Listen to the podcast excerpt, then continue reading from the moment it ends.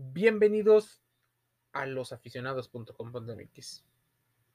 Hablemos de capitanes de la Ciudad de México, la G League, una especie de segunda división del básquetbol estadounidense.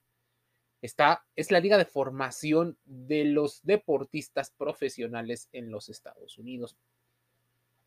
Los capitanes de la Ciudad de México eran una franquicia que jugó en la liga de básquetbol mexicana, en la liga profesional, pero decidieron emigrar debido a la rentabilidad que puede llegar a tener el proyecto. Con su nombre, Capitanes, aunque dejando a un lado un poco el de la Ciudad de México, por el momento, porque la expansión de la NBA puede ser justo hacia México. ¿Te imaginas partidos de temporada regular siendo la Ciudad de México el campo, la arena? Posiblemente sea el Juan de la Barrera, el gimnasio donde se jueguen, o tal vez necesiten jugar de local cada 15 días, cada mes, en particular en la Arena Ciudad de México. Ya lo han hecho los capitanes. Pero, aparte de toda esta mercadotecnia, déjame decirte algunas situaciones que están pasando para este 2023. El jugador Gael Bonilla anunció que jugará para los capitanes. Gael ha sido adquirido por el equipo. Bonilla regresa a México después de seis años en España. Jugó en el Barcelona del básquetbol se formó eh, parte de este club desde el 2018 hasta el 2023, donde jugó con el Barça sub-18 durante dos temporadas. Tras el paso de la sub-18, formó parte del equipo del, eh, en la Left Plata y en la EBA hasta su debut en el primer equipo en el 2022 en la Euroliga. Gael Bonilla llega con la intención de jugar NBA pero es todavía muy joven. Su intención es ser parte de este listado selecto de basquetbolistas mexicanos. Ya son cinco fantásticos. Quiere ser el sexto. ¿Quiénes fueron? Horacio Llamas, Eduardo Nájera, Jorge Gutiérrez, Gustavo Ayón y el señor Juan Toscano Anderson. Cinco mexicanos bueno, cuatro nacidos en territorio mexicano, Juan Toscano, México-americano, pero, habiendo representado a, México en participaciones internacionales, teniendo el pasaporte, hablando español, llevando la bandera a los juegos este, más selectos, incluso el primer campeón de origen mexicano en la NBA con los Golden State Warriors. Si bien Gael Bonilla puede cumplir ese sueño, es importante que la NBA expanda su visión hacia México. Ya lo están planeando, ya han hecho varios juegos. Posiblemente si se expande, la idea es conquistar a México y próximamente la NBA inunde de pues su mercadotecnia al básquetbol mexicano. Eso pudiera ser una situación eh, complicada, dicen algunos, para aquellas franquicias que juegan en la liga mexicana, en las ligas estudiantiles, por ejemplo, y en las ligas profesional, porque el NBA con su mercadotecnia puede hacer que se difundan partidos. Ya lo transmite ESPN a la G League, a esta segunda división. O sea, ya se puede ver a los capitanes jugar. Es más fácil ver a los capitanes en ocasiones que ver a equipos de México. ¿Conoces algún equipo de la Liga Mexicana de Básquetbol? La Liga de Baloncesto Profesional de México. Sí, la LBNP. Probablemente no los conoces. Incluso si tú te metes a sus cuentas oficiales, difícilmente ves publicidad vía su jersey. Perdón, no venden jerseys. no venden productos. Sus patrocinadores tienen una exposición muy pequeña. Es importante para la difusión del básquetbol mexicano o de la Liga Mexicana. Una, no copiar el modelo de la Liga Mexicana de Fútbol, de la Liga MX, donde traen muchos extranjeros y no se forman mexicanos. El básquetbol posiblemente sea, el básquetbol mexicano, a niveles estudiantiles, sea el deporte que más canchas tiene. En todo deportivo encuentras canchas de básquetbol multifuncionales. Eso es una ventaja. En las escuelas se tiene la cancha de básquetbol, pero no hay torneos estudiantiles. Hasta que llegan a los niveles medio y superior es cuando se empieza a ver una liga mucho más profesional. Casi nadie conoce los resultados del básquetbol base. Las academias de básquetbol pudieran llegar a ser muy costosas. Y es más, para muchos equipos del básquetbol, incluso del fútbol, les es más barato contratar a un jugador ya formado, por ejemplo, dominicanos, argentinos, que contratar y formar a un mexicano.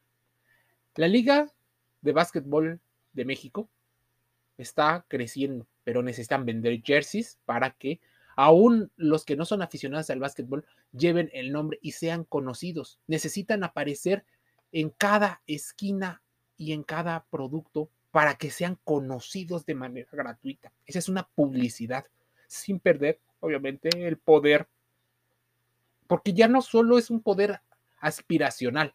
Los jerseys no pueden estar costando mil, mil doscientos, porque solo es un deporte elite deben de, al principio acercarse bastante a las clases más marginales para ganar masa de adeptos. Y ahora que el fútbol mexicano está siendo eh, cooptado por intereses económicos y intereses privados en su difusión, donde se ven muy pocos los partidos, es el fútbol americano, es el flag fútbol o tochito bandera, es el básquetbol los que pueden cooptar ese público que desea ver deportes y no solo deportes digitales. Los capitanes de la Ciudad de México es ese sueño de unos empresarios. Decidieron irse a la G League porque hoy sale mucho más barato y hay muchas más posibilidades de la rentabilidad. Cambiaron algunas situaciones para jugar muchos partidos de local y tener un costo de operaciones mucho más bajo. Así les favorecieron la G League, pero la NBA está llegando a México con los capitanes, siendo la franquicia pues, más conocida. Empresas como ATT y Gatorade están patrocinando de manera fuerte, se transmiten en ESPN. Si Capitanes anunció a Gael Bonilla es porque esperan que Gael Bonilla sea ese mexicano NBA, pero también se espera que sea el jugador franquicia ese jugador con el que el público se empiece a identificar. Posiblemente sea el sexo fantástico del básquetbol. Capitanes eh, jugará el 13 de enero, donde seguramente Bonilla hará su debut con la afición mexicana. Gael Bonilla posiblemente sea el nuevo ídolo del básquetbol. Pero ¿qué pasará con los capitanes? Luego del impacto que tuvo Capitanes en la Ciudad de México para la Liga, la L, la Liga Nacional de Baloncesto Profesional, la liga se ha puesto como prioridad para el 2023 que la capital del país, la Ciudad de México, tenga un, una franquicia, aunque todavía no están definidos los dueños ni el lugar donde se jugaría como local, Sergio Ganem García se mostró muy optimista del regreso de las actividades del deporte ráfaga a la base de los aficionados que tiene. Capitanes dejó la vara alta. La Ciudad de México es la principal ciudad del país. La liga tiene que ser bastante cuidadosa con el nuevo equipo. Tener el equipo de directivos requiere un nuevo equipo de la Ciudad de México. Mostró eh, confianza y están viendo sedes como el Juan de la Barrera, el Palacio de los Deportes y la Arena Ciudad de México como las únicas tres arenas que pueden llenarse en el básquetbol. Hay dos grupos de inversionistas, dejémoslo claro. Uno de ellos, Carlos Bremer, eh, dueño de la bolsa Value, y él está inmerso en uno de los proyectos. Necesita, por supuesto, límite, porque eso se le tiene que sumar días de simulación, entrenamientos, eh, contrataciones. Sin duda, será algo bastante importante. El básquetbol espera tener 14 franquicias en la liga de baloncesto. Y la, la Ciudad de México es la prioridad de la liga. Así que esperemos que sea posible, incluso por la difusión de este deporte. Ya existió un, eh, algunos artículos con respecto a la rentabilidad de la Liga Nacional de Baloncesto Profesional. Aparte de aumentar las plazas, ser un buen producto de televisión. No solo eh, registrar plazas por registrar plazas para convertirse en situaciones. Ya hemos visto a Zacatecas, hemos visto a la Ciudad de México. Recordamos que también eh, se, registra, se registró la baja de los indios de Ciudad Juárez al cambio de plaza de las garzas de plata de la Universidad Autónoma del Estado de Hidalgo para convertirse en los aguacateros de Michoacán. Ahora, si todo esto deben de reducirse de las franquicias, por ejemplo, Correcaminos, Fuerza Regia, Panteras de Aguascalientes, eh, Los Santos de San Luis y otras que han pasado. Los partidos de la liga se pueden seguir a veces por IM Sports, por Facebook, por YouTube. El juego de estrellas eh, ya es cada vez más importante, incluso invitan a famosos. Se puede ver vía Facebook. Molten lleva años, casi siete ocho, patrocinando el balón oficial. Ese es el camino, la difusión. Y Capitanes de la Ciudad de México está en camino a ser rentable en Estados Unidos, pero tendrá que dejar la Ciudad de México en este crecimiento. No pueden abarcar dos mercados. Abarcarán uno, la internacionalización de México y posiblemente el inversor de la Ciudad de México, que solo juega en la Liga Nacional, tendrá que ser el que mayor eh, anunciantes capten.